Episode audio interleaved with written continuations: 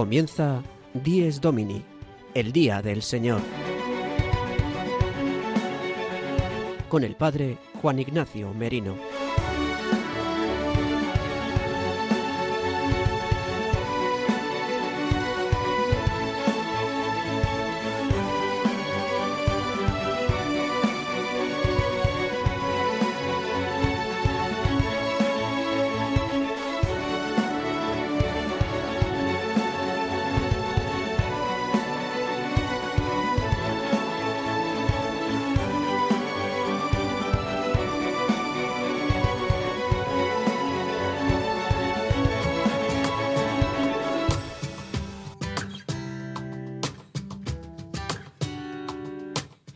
Buenos días, queridos amigos de Radio María. Dies Domini, el día del Señor, el octavo día, el día del descanso, la Pascua semanal de la muerte y resurrección de Cristo, es el día que hoy celebramos, el domingo.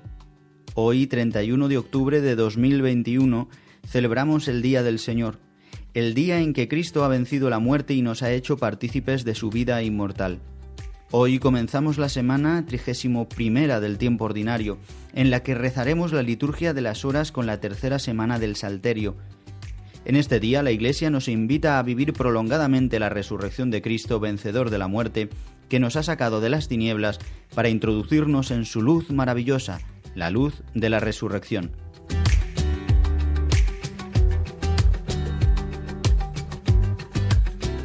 En este último día de octubre, habiendo cambiado la hora de los relojes hace ya unas horas, y pasados unos minutillos de las 8 de la mañana, y una hora menos en Canarias, si nos escucháis desde allí, eh, os voy a acompañar yo, el padre Juan Ignacio Merino, con el equipo de Dies Domini eh, durante estos 55 minutos en el magazín de las mañanas del domingo en Radio María.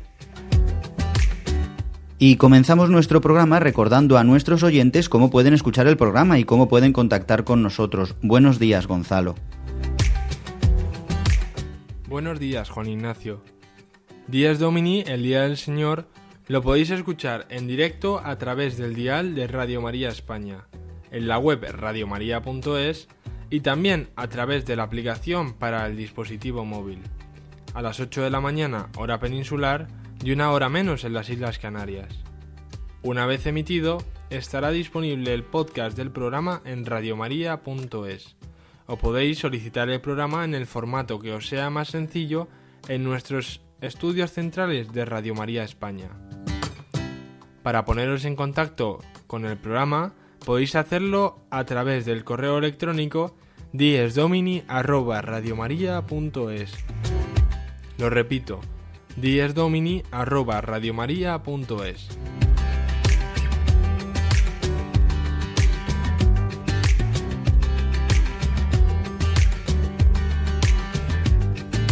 Bien, damos paso al sumario de Dies Domini, hoy 31 de octubre de 2021. El sumario de Dies Domini.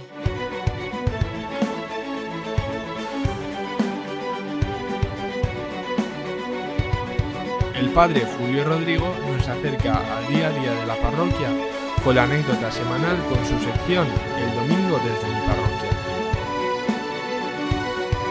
El padre Leocadio Viedma nos introducirá en la explicación de las primeras vísperas del domingo en su sección La liturgia del domingo.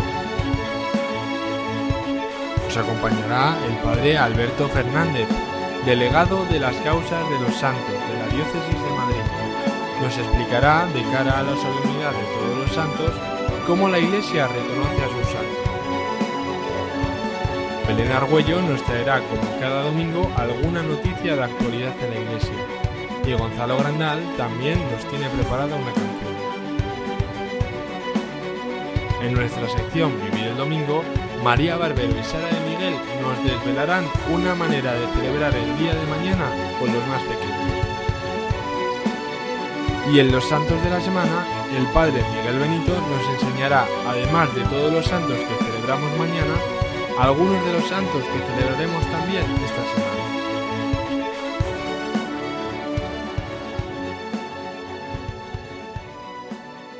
Queridos oyentes de Radio María, comenzamos así Dies Domini, este programa matinal de los domingos en el que profundizamos sobre el sentido de la celebración central de la Semana del Cristiano. Y siempre nos acercamos al principio del programa a cómo es la vida en una parroquia, cómo se vive el domingo en una parroquia. Y para eso nos acompaña el padre Julio Rodrigo con su sección desde mi parroquia.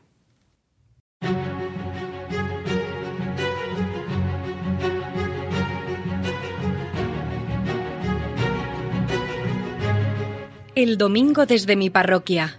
Una reflexión a cargo del Padre Julio Rodrigo.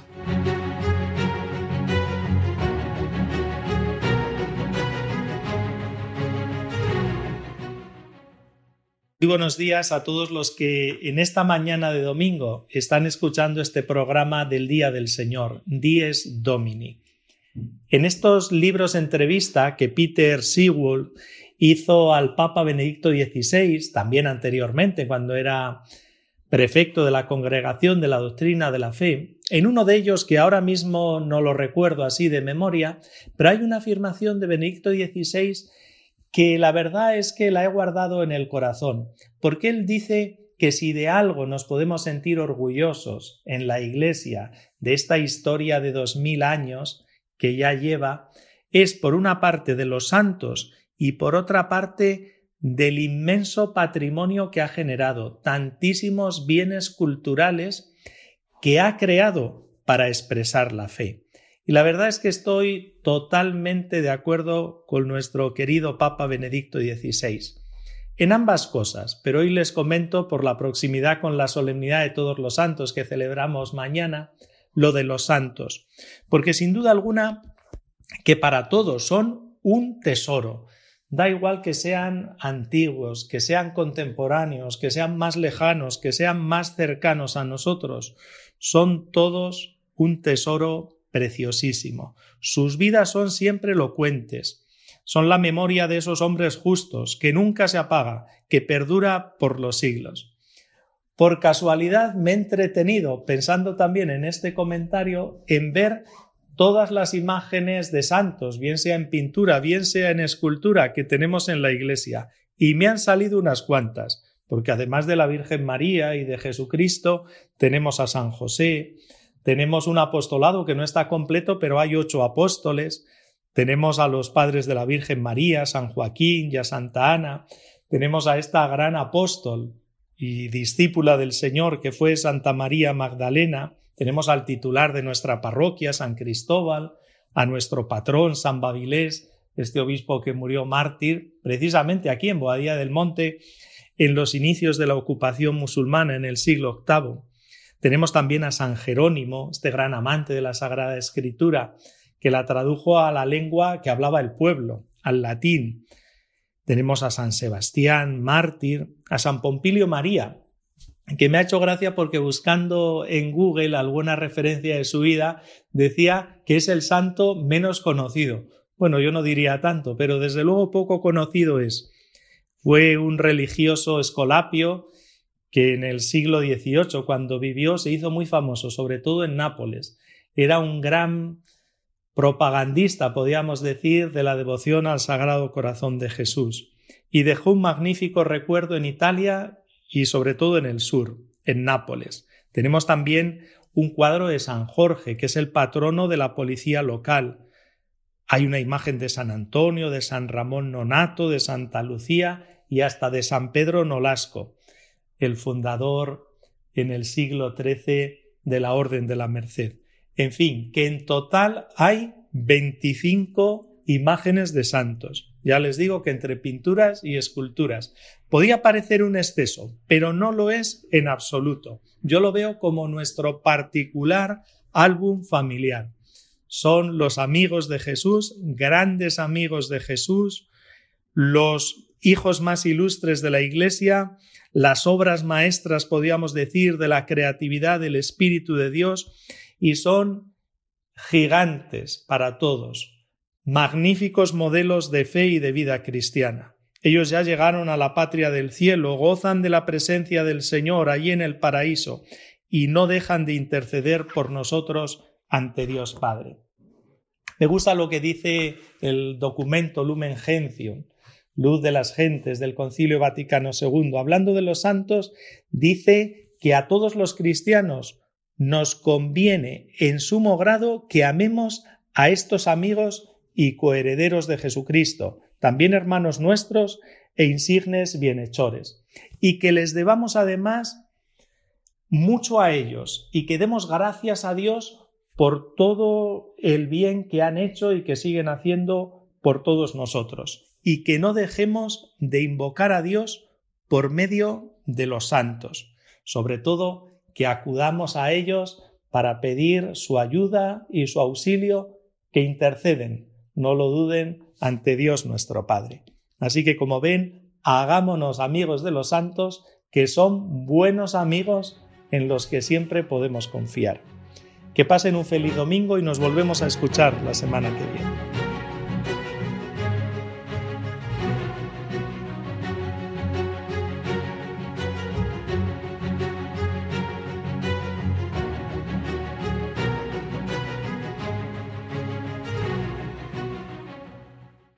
En el Evangelio del día de hoy, del domingo 31 del tiempo ordinario, se nos regala este fragmento del Evangelio de Marcos en el que un escriba le pregunta a Jesús qué mandamiento es el primero de todos.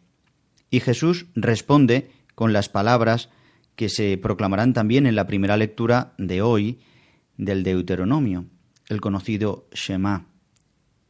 Y dice Jesús así, el primero es, y así narra Jesús el Deuteronomio. Escucha Israel, el Señor nuestro Dios es el único Señor. Amarás al Señor tu Dios con todo tu corazón, con toda tu alma, con toda tu mente, con todo tu ser.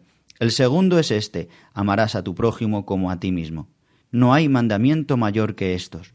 Al responder Jesús, el escriba le replica que tiene mucha razón y que él ya cumple eso, y Jesús le responde nuevamente, pues no estás lejos del reino de Dios. Queridos amigos y hermanos de Radio María, escuchemos lo que nos dice Jesús, cuál es el primer mandamiento, que pensamos siempre que el primer mandamiento es amar, ¿no? El primer mandamiento es escuchar. Dice, escucha Israel. El primer mandamiento que Dios nos da es el poder abrir nuestro oído a su palabra. ¿Y cuál es su palabra? La primera palabra que dice es el Señor nuestro Dios es el único Señor, es decir, creer en Él, creer que Dios es el único, nuestro Dios uno y trino, es el único Señor, es el Quirios, es Cristo. Y después nos hace una promesa, amarás al Señor tu Dios y al prójimo como a ti mismo. ¿Y cómo amarás al Señor tu Dios? Con todo el corazón, con toda la mente, con todas las fuerzas, con todo el ser. Y así al prójimo, como a uno mismo. Esto es lo que ha hecho Jesucristo por nosotros, ya que no podíamos cumplirlo. Es el primero que ha podido escuchar totalmente el designio del Padre y llevarlo a término, para que nosotros podamos realizarlo. ¿Cuántas veces nosotros también no reconocemos a Jesús como Mesías? Pensamos que quizás nos lo sabemos todo, porque quizás pensamos que cumplimos, pues Jesús será el que lleve a cumplimiento esta promesa, y Él la ha cumplido en nosotros y quiere regalarnos su Espíritu Santo para que la cumplamos. Por eso necesitamos cada domingo, en la Eucaristía Dominical, celebrar grandemente que Cristo ha vencido la muerte y nos ha hecho partícipes de su vida inmortal, que nos da la capacidad de escuchar al Padre y de poder amar así a Dios sobre todas las cosas como ha amado Cristo, siendo crucificado en la cruz, con toda su mente, con todas sus fuerzas, con todo su corazón traspasado. Pues bien, hermanos, yo os invito a que ahora escuchemos las palabras que el padre Leocadio Viezma nos trae en su sección La liturgia del domingo, donde nos va a hablar justamente, como lo hará temáticamente cada domingo, haciendo un parón en momentos especiales, pero nos va a hablar hoy justamente de las primeras vísperas del domingo. Le escuchamos.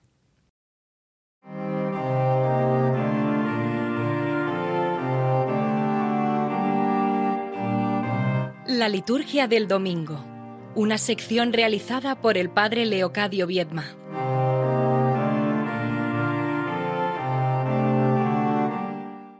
La celebración del domingo, el Día del Señor, es una celebración, una fiesta, que desborda las 24 horas de un día natural. Es algo que sobrepasa lo meramente humano, lo meramente natural, porque el acontecimiento de la resurrección del Señor que da sentido a nuestros domingos no cabe en 24 horas. Por eso la Iglesia, siguiendo la tradición que viene del pueblo de Israel, del pueblo judío y de su liturgia, comienza la celebración del domingo con las primeras vísperas. Es propiamente dicho la primera celebración del domingo cristiano. Las primeras vísperas que se celebran cuando el sol empieza a declinar, con la caída de la tarde. Un bello himno de la liturgia bizantina nos lo recuerda. Oh luz gozosa de la santa gloria, del Padre celeste e inmortal, santo y feliz Jesucristo.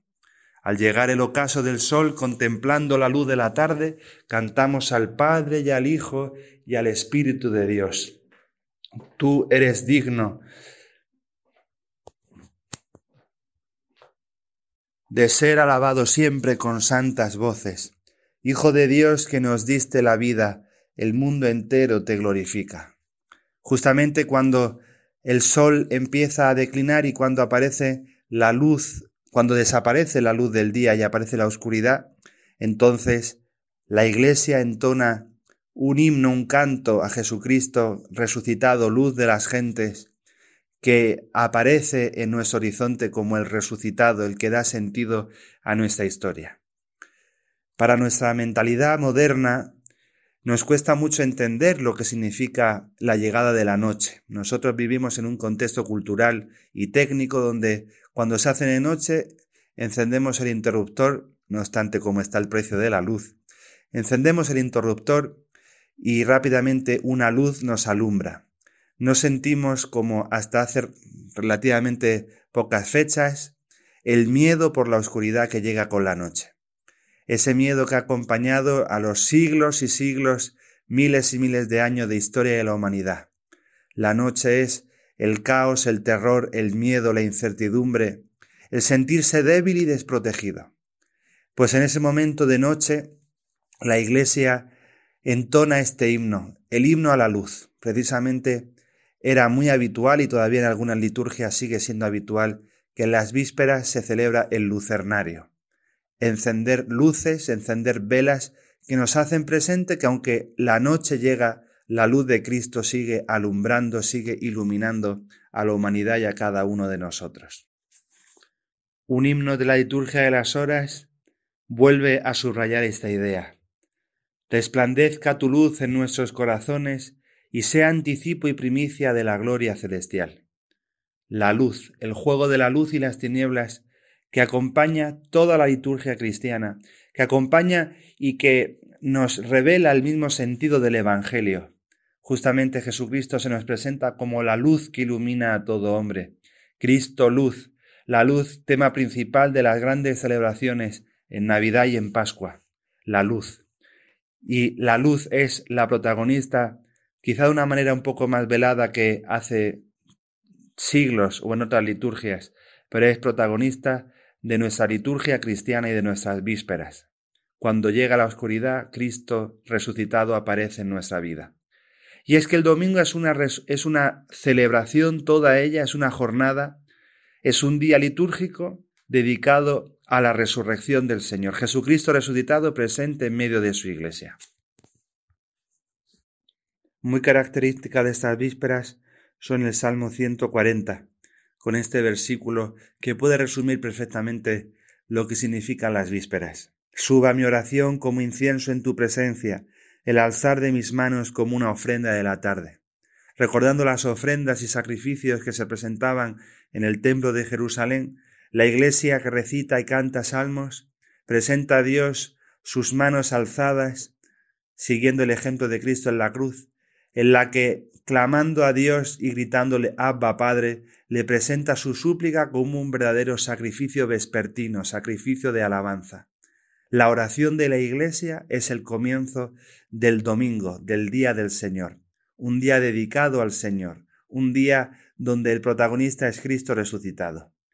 Que tengamos ya desde el sábado por la tarde este tono pascual, dominical, festivo, gozoso, por la presencia del Señor resucitado y que podamos vivir el domingo todo él, desde su principio hasta su final, en la presencia del Señor.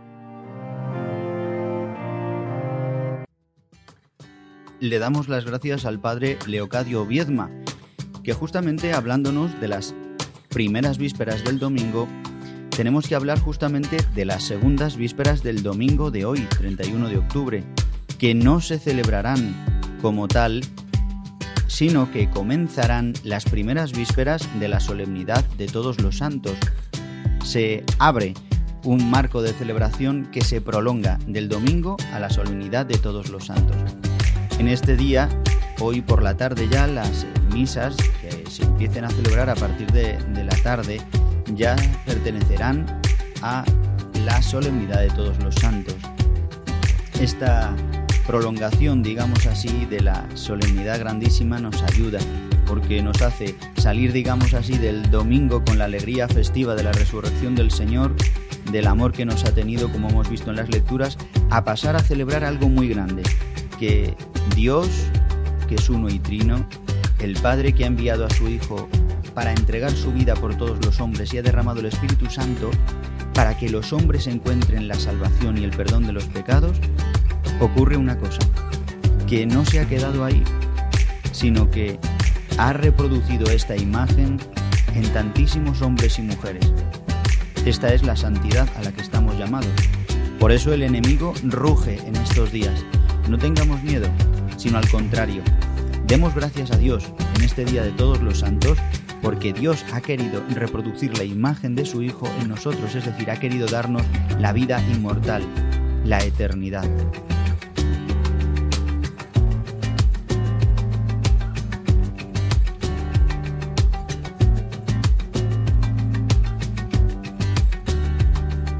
Estáis escuchando el programa Dies Domini, el Día del Señor, el magazín de la mañana del domingo de Radio María, de 8 a 9 de la mañana. Y vamos a continuar en nuestro programa de hoy.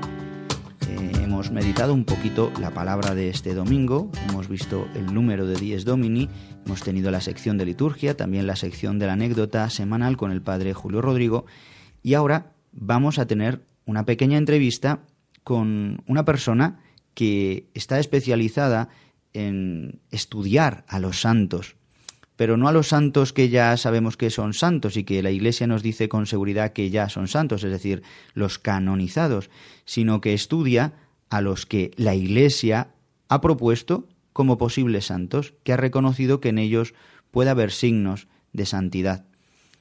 ¿Y por qué? Porque ya a partir de esta tarde, como decíamos antes, comenzaremos a celebrar la solemnidad de todos los santos, en este puente que muchas veces llamamos también de los difuntos, pero en verdad lo que celebramos los cristianos es la santidad. Al día siguiente, es verdad, celebraremos eh, y pediremos y oraremos y ofreceremos por los difuntos. ¿Para qué? Para que lleguen a la santidad. ¿Y cuál es la santidad? Poder estar en el cielo. Esto es lo que, digamos así, certifica la Iglesia al canonizar a un santo, que dice que hay seguridad de que está en el cielo. Por eso nos acompaña en esta mañana Alberto Fernández.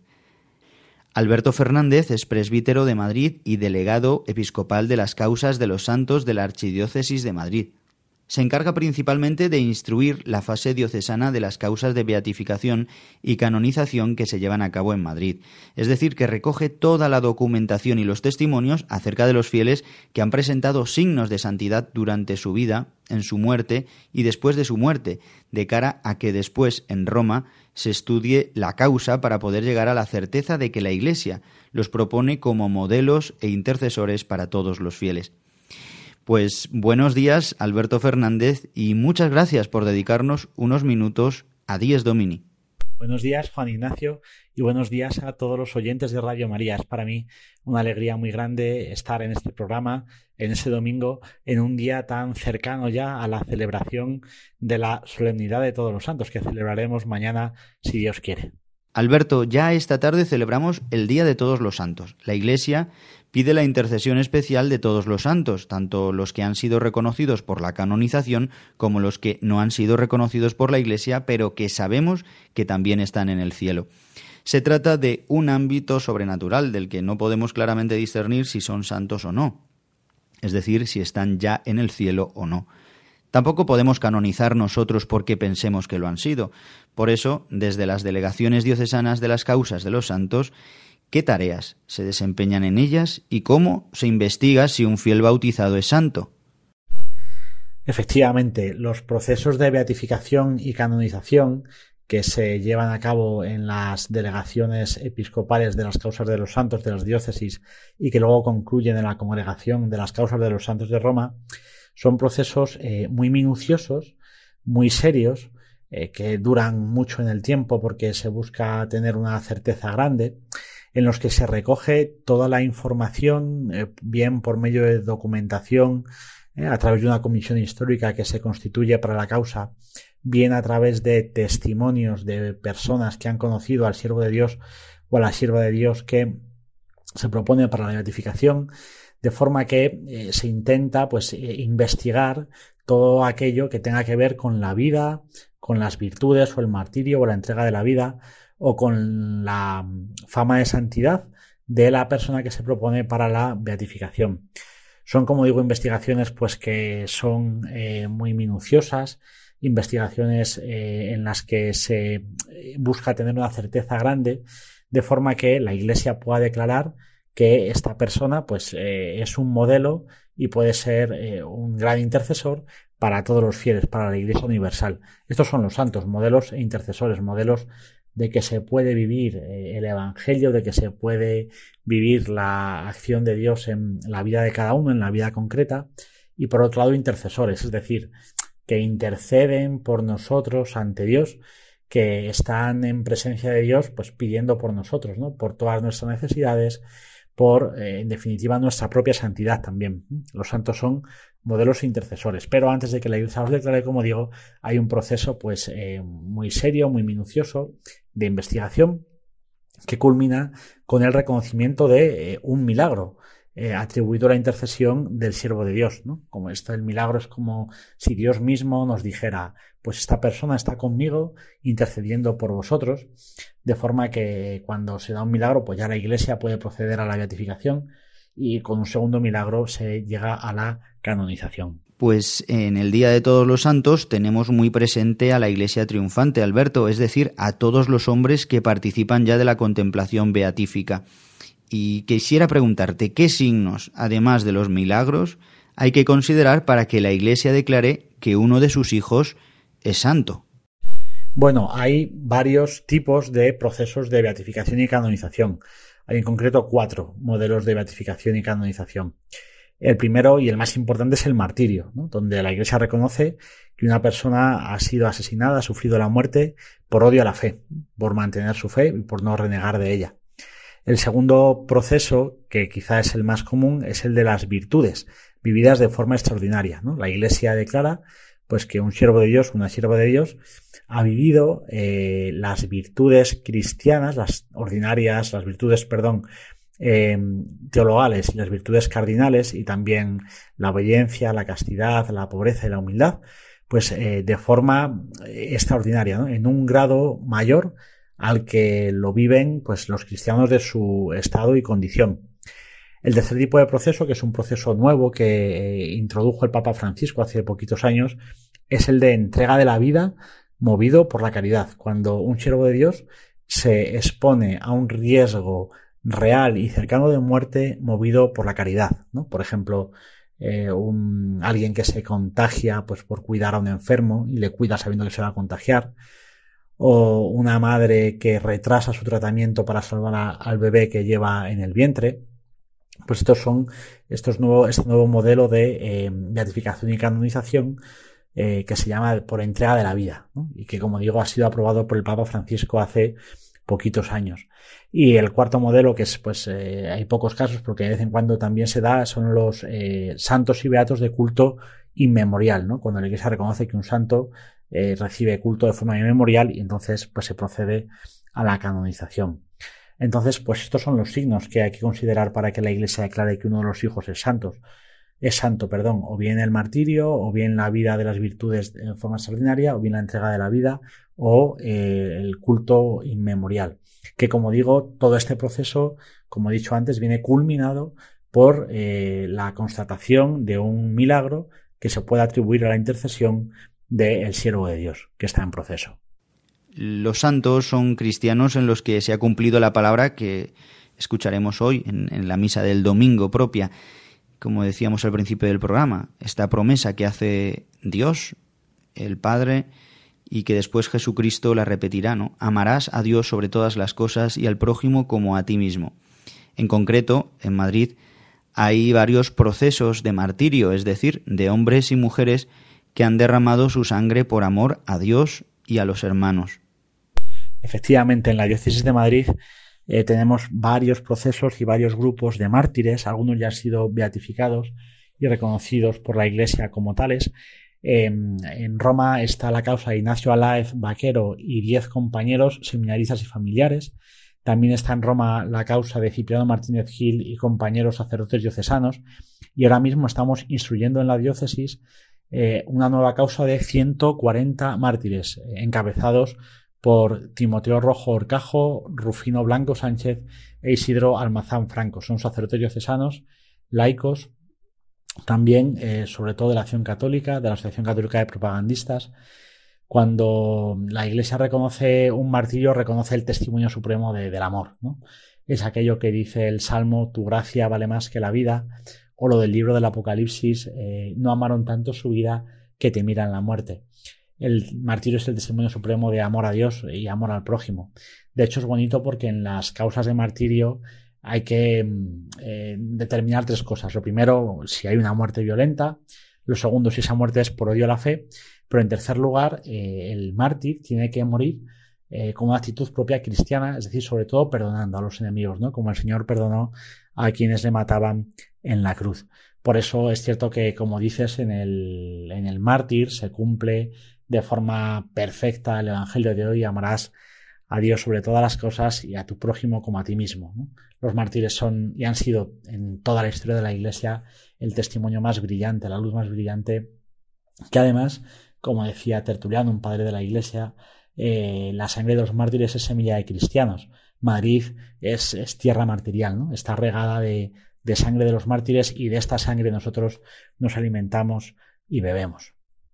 Pues deseamos que todas estas causas se faciliten y que podáis documentaros de la mejor manera posible. ¿Para qué? Para poder eh, aumentar la intercesión de todos los santos y la devoción esta manera tan especial que los católicos tenemos ¿no? hacia los santos, que es eh, tener intercesores que nos ayudan en nuestro camino para seguir los ejemplos de Cristo, para poder llegar nosotros también a ser santos.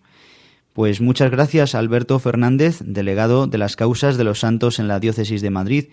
Muchas gracias. Muchas gracias a vosotros. Muchas gracias a los oyentes de Radio María por haber compartido este ratito con nosotros. Y bueno, pues eh, ojalá todos seamos santos, ¿no? Ojalá lleguemos eh, a este sueño precioso de Dios para nosotros que es la santidad. Tengáis una buena mañana de domingo.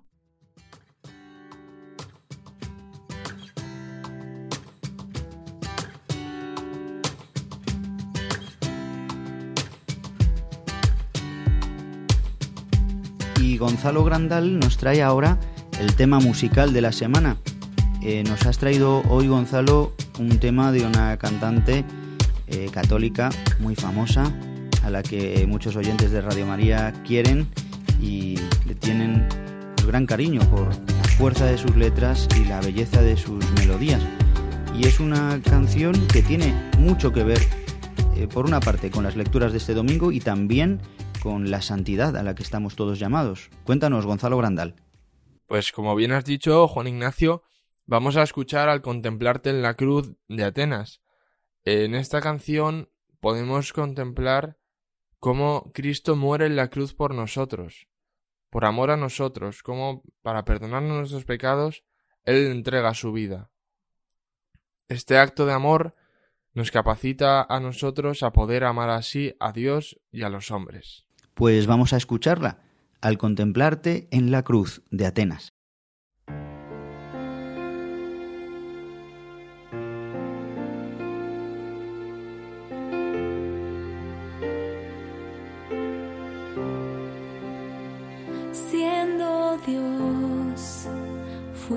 Tan humilde, hombre, tú te hiciste traicionado y rechazado, siendo Dios, tomaste mi lugar, cargaste en tus hombros mis heridas y pecados,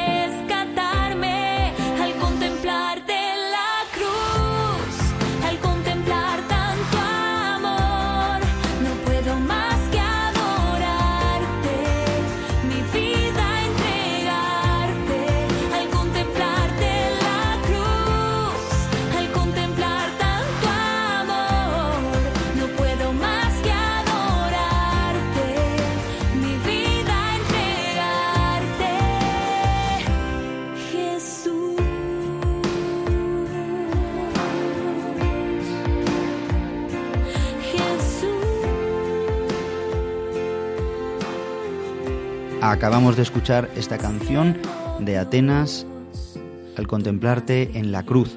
Y continuamos ahora con un repaso de algunas, algunas de las noticias de la semana, que son muchas, pero que siempre Belén Argüello nos trae alguna pincelada. Buenos días, Belén. Cuéntanos cuáles son las noticias que nos has preparado para hoy domingo. Buenos días, Juan Ignacio. El domingo que viene, día 7 de noviembre, es el día de la Iglesia Diocesana. Un día que la Iglesia quiere recordar que no se vive la fe en solitario, sino que juntos, en familia, se logra mantener una parroquia apasionada y activa. Desde la Conferencia Episcopal Española se invita a todos los cristianos a ayudar a las parroquias. La Conferencia Episcopal y 70 diócesis de España han dedicado más de 44 millones de horas a ayudar a más de 4 millones de personas. Porque gracias a la colaboración de los fieles, Miles de personas son acompañadas, reciben esperanza y se encuentran con Dios cada día. Pues vamos a escuchar ahora un clip, un audio de los vídeos promocionales que ha hecho la conferencia episcopal para animarnos a todos a introducirnos en el Día de la Iglesia Diocesana que celebraremos el próximo domingo y tema del que centraremos nuestro programa de Dies Domini de la semana que viene. Escuchamos este clip. Todos podemos dar algo de lo que tenemos, porque cuando ponemos nuestras cualidades al servicio de los demás, todo cobra más valor. El 7 de noviembre celebramos el Día de la Iglesia Diocesana y te pedimos que colabores con tu parroquia compartiendo lo que sabes hacer. Porque somos una gran familia contigo. Somos Iglesia 24-7, por tantos. Y nos traes ahora, Belén, una noticia que tiene que ver con la vida, sobre todo con esta lacra que vive esta sociedad, que es el aborto y cómo la oración y como la insistencia también de tantos cristianos que oran por los no nacidos, pues trae sus frutos. Cuéntanos, es una noticia que nos habla de la bendición de unas campanas. El Papa Francisco ha bendecido en el Vaticano dos grandes campanas para recordar la voz de los no nacidos y anunciar al mundo el Evangelio de la vida. La bendición se ha llevado a cabo este 27 de octubre antes de la audiencia general. Las campanas fueron realizadas en Polonia bajo el impulso de la Fundación Sí a la Vida y serán enviadas a Ecuador y a Ucrania, como lo indicó el Santo Padre durante la audiencia general de este miércoles. El Papa Francisco ha declarado que la campana siempre es una llamada a los feligreses a la reflexión, a la oración y a los buenos sentimientos. Además, explica que el sentido de estas campanas no es solo llegar al corazón de las personas sencillas, también es llegar a los políticos, para que puedan ser defensores de la vida. Mencionar también que hoy termina la campaña de 40 días por la vida, y son cinco los niños que se han podido salvar. Pues damos gloria a Dios también por estas jornadas, por los 40 días por la vida, y por estos cinco niños y los que no sabemos también que quizás pues se hayan salvado de este asesinato pues sigamos orando para que muchas mujeres tentadas al aborto puedan encontrarse con ángeles o personas que les hablen de que es posible otra vía. Cuéntanos, tenemos otra noticia de una santa eh, de andar por casa, una santa, como dice el Papa Francisco, de la puerta de al lado, de hace muy poquito tiempo, que ha sido reconocida hace una semana. Cuéntanos, qué buena noticia para ahora eh, el Día de Todos los Santos. Dinos, Belén Argüello. La Iglesia ha señalado a Sandra Sabatini como la primera novia beata. Sandra Sabatini, quien falleció a los 22 años, ha sido elevada a los altares como beata por su intensa vida cristiana y el grado heroico de sus virtudes. En el momento de su muerte, estaba preparando su boda. La joven estudiaba medicina y dedicó su vida con entusiasmo al servicio de los más débiles. Y como estábamos tratando en este programa, el Día de Todos los Santos, pues el testimonio de esta nueva beata nos anima a todos los jóvenes a ser santos. Muchísimas gracias, Juan Ignacio, y nos vemos el próximo domingo. Pues muchas gracias, Belén Argüello, por las noticias y continuamos con el programa de Radio María y vamos a ir concluyendo ya nuestro programa, pero nos queda la guinda del pastel que nos la traen María Barbero y Sara de Miguel en Vivir el Domingo. En este domingo nos van a hablar mm, de algo muy especial que podemos hacer con los más pequeños en el Día de Todos los Santos.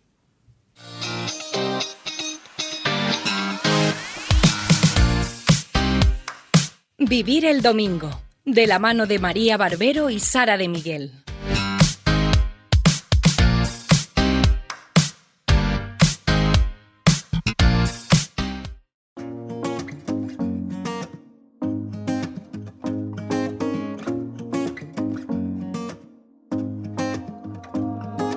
Buenísimos días a todos nuestros oyentes. Aprovechando que hoy es 31 de octubre, hablaremos sobre Hollywings. Sí, sí, habéis oído bien.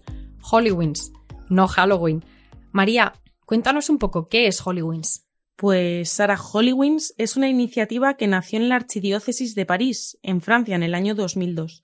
Es un juego de palabras que significa la santidad vence, con gran similitud fonética con Halloween, y que se celebra la noche del 31 de octubre con motivo de la víspera de la solemnidad de Todos los Santos.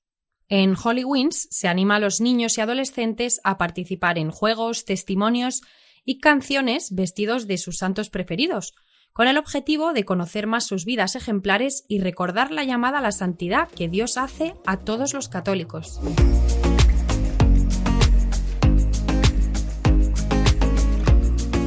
La similitud fonética con la palabra Halloween no es casual, pues Hollyweens tiene la pretensión de ayudar a fortalecer la fiesta cristiana de todos los santos, ante el eclipse cada vez mayor que está sufriendo por la potente inserción en la sociedad de la fiesta de Halloween.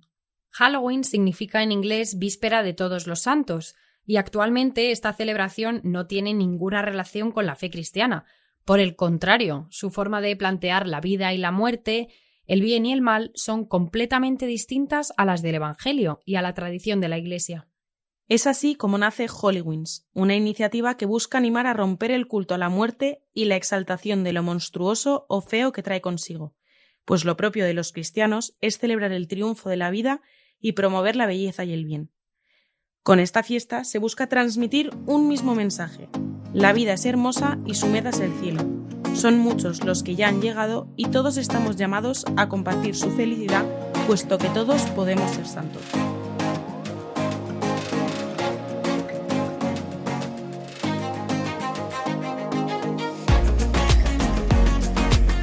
Frente a los disfraces de los muertos vivientes que llenan las calles de las ciudades los 31 de octubre por la celebración de Halloween, cada vez son más las diócesis que se suman a la celebración de Halloween's. Los católicos queremos devolver a este día su verdadero sentido y celebrar a todos aquellos que siguieron heroicamente a Jesucristo, con una luminosa fiesta de todos los santos que desborda alegría y esperanza. Es por eso que desde aquí queremos animar sobre todo a los párrocos de las diferentes parroquias de España a que si todavía no se han lanzado a celebrar esta fiesta, se replanteen hacerlo, ya no solo por ellos, sino por los niños, para que aprendan sobre el verdadero sentido de esta fiesta. Sí, María, sabemos lo que pueden estar pensando nuestros oyentes. Llegáis un poquito tarde con esta idea, ya que estamos a día 31, pero ya sabéis que esta fiesta se celebra de forma anual, así que los que se hayan quedado con ganas de hacerlo pueden empezar a organizarlo para el año que viene. Si a alguno os anima, podéis escribirnos a nuestro correo electrónico que es diesdomini@radiomaria.es y os daremos algunas ideas sobre las distintas actividades que se pueden realizar. Repetimos el correo diesdomini@radiomaria.es. Eso es, Sara. Y bueno, esto es todo por el programa de hoy. Nada, animaros a todos a celebrar esta fiesta, sea como sea, siendo luz en este día que está rodeado de tinieblas. Como siempre, nos despedimos, muy feliz domingo y que Dios os bendiga.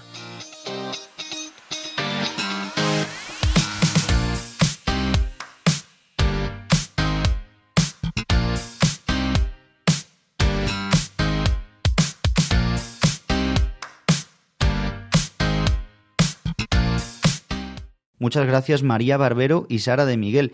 Además de celebrar Holy Wins, gana Vence lo Santo, pues no solo disfrazándonos, sino investigando la vida de los santos, eh, buscando y queriéndonos parecer a ellos y pidiendo su intercesión.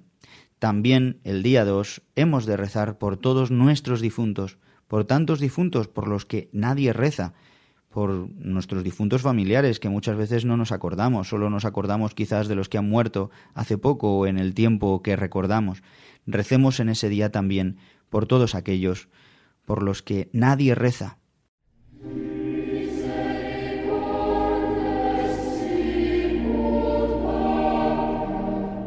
Los Santos de la Semana, con la colaboración del Padre Miguel Benito.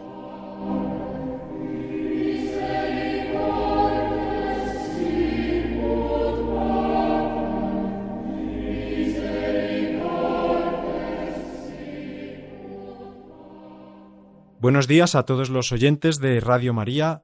Les saludo desde esta sección de los santos de la semana, en la cual vamos anticipando los santos que la Iglesia celebra en los días posteriores a este domingo 31 de octubre, eh, con el cual concluye el mes misionero y el mes del Rosario.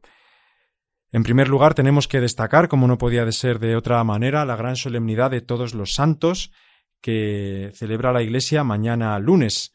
Ya desde esta misma noche se celebrarán las primeras vísperas de esta grandísima solemnidad en la cual la Iglesia nos invita a dar gracias a Dios por todos los santos canonizados y también por los no canonizados, puesto que la Iglesia sabe que ha habido muchos santos que han vivido una verdadera santidad, pero cuya vida no ha podido ser reconocida o no ha podido sus vidas no, no han no han podido recibir este, este honor o este reconocimiento de la, de, la beatificación o de la canonización por diversos motivos.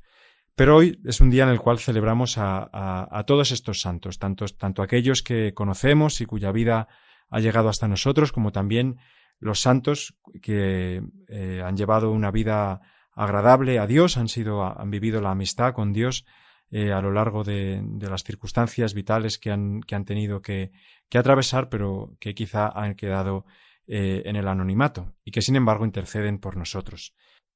A continuación, eh, os comento también cómo el día 2 de noviembre, que es este año cae en martes, celebraremos la memoria de todos los fieles difuntos, con lo cual se establece una bonita relación entre estos dos días. El primer día, el de todos los santos, el 1 de noviembre, celebramos a la Iglesia triunfante.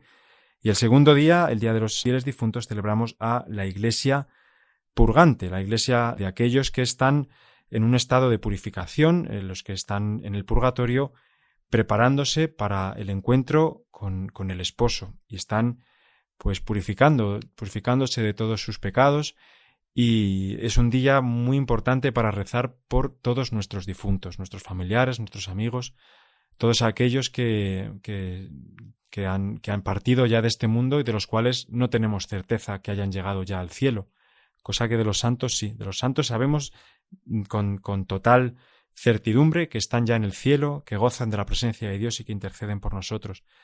De los demás difuntos no lo podemos saber. Por lo tanto, la Iglesia nos, nos enseña y nos alienta a que con gran ahínco recemos por estas almas de los fieles difuntos, las almas del purgatorio. Pues bien, en este 2 de noviembre rezamos por todos los difuntos. A continuación, el día 3 de noviembre, que es miércoles, celebraremos un santo al que yo particularmente profeso una grandísima devoción, San Martín de Porres. Fue un santo peruano, de padre oriundo del Perú, su madre era panameña, y tiene la particularidad de ser el primer santo mulato de, Hispanoamérica. después de a lo mejor de, podríamos decir, de, del rey Baltasar o algún otro santo que sea anterior, pero de Hispanoamérica, pues tenemos este dato curioso que San Martín de Porres fue el primer santo canonizado cuya piel es de color negro. Era un santo que destacó enormemente por su humildad. Desde muy pequeño manifestó su deseo de, de ser monje dominico y en el convento en el cual vivió Mm, eh, pues quiso llevar a la práctica la virtud de la humildad hasta un grado heroico. Se consideraba totalmente indigno de servir en, las labores mm, que él consideraba que eran de mayor honor, por ejemplo, trabajar en la sacristía o incluso en la portería, y él pidió a sus superiores mm, trabajar con la escoba, barrer el convento, dedicarse a la limpieza. Por eso se le conoce con el apelativo de Fray Escoba, Supongo que todos recordaréis, o muchos recordaréis, esta preciosa película eh, grabada en España en el año 1961 y que recoge la vida de San Martín de Porres. Os recomendamos que podáis quizá en estos días ver esta preciosa película de una elaboración muy sencilla, muy muy sencilla, pero que recoge con gran eh, fidelidad la con gran fidelidad la, vida de San Martín de Porres. Y bien, ya por último destacar al gran obispo San Carlos Borromeo, que celebraremos el 4 de noviembre, eh, un gran obispo que mm, trabajó por, la, por aplicar la reforma del concilio de Trento en su diócesis, fue arzobispo de Milán. Del destaco tan solo una frase. Decía San Carlos Borromeo, las almas se ganan de rodillas, haciéndonos ver cómo el primer deber de los pastores es rezar por sus fieles. Pues nada más, Juan Ignacio, pedimos a los santos que ellos intercedan por nosotros, y en especial en esta semana en que celebraremos la grandísima solemnidad de todos los santos. Buen domingo a todos.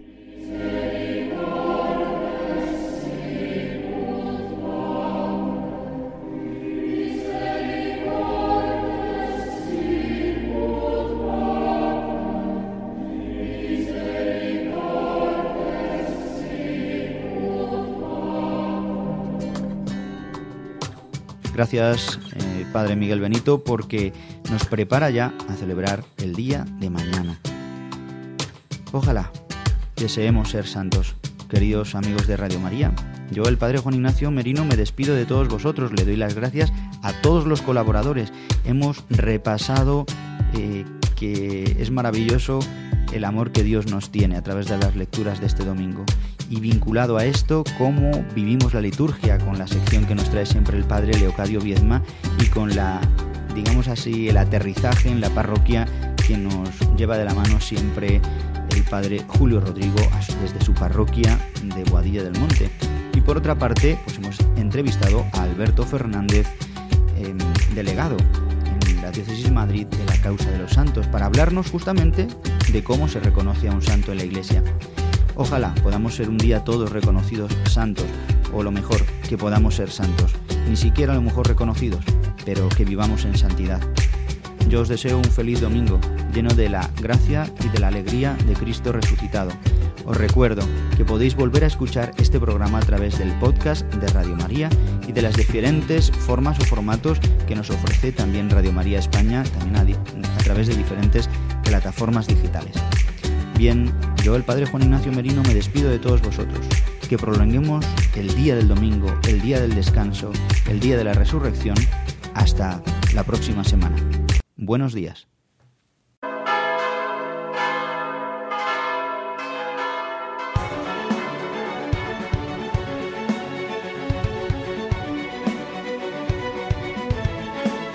Han escuchado Dies Domini, el Día del Señor.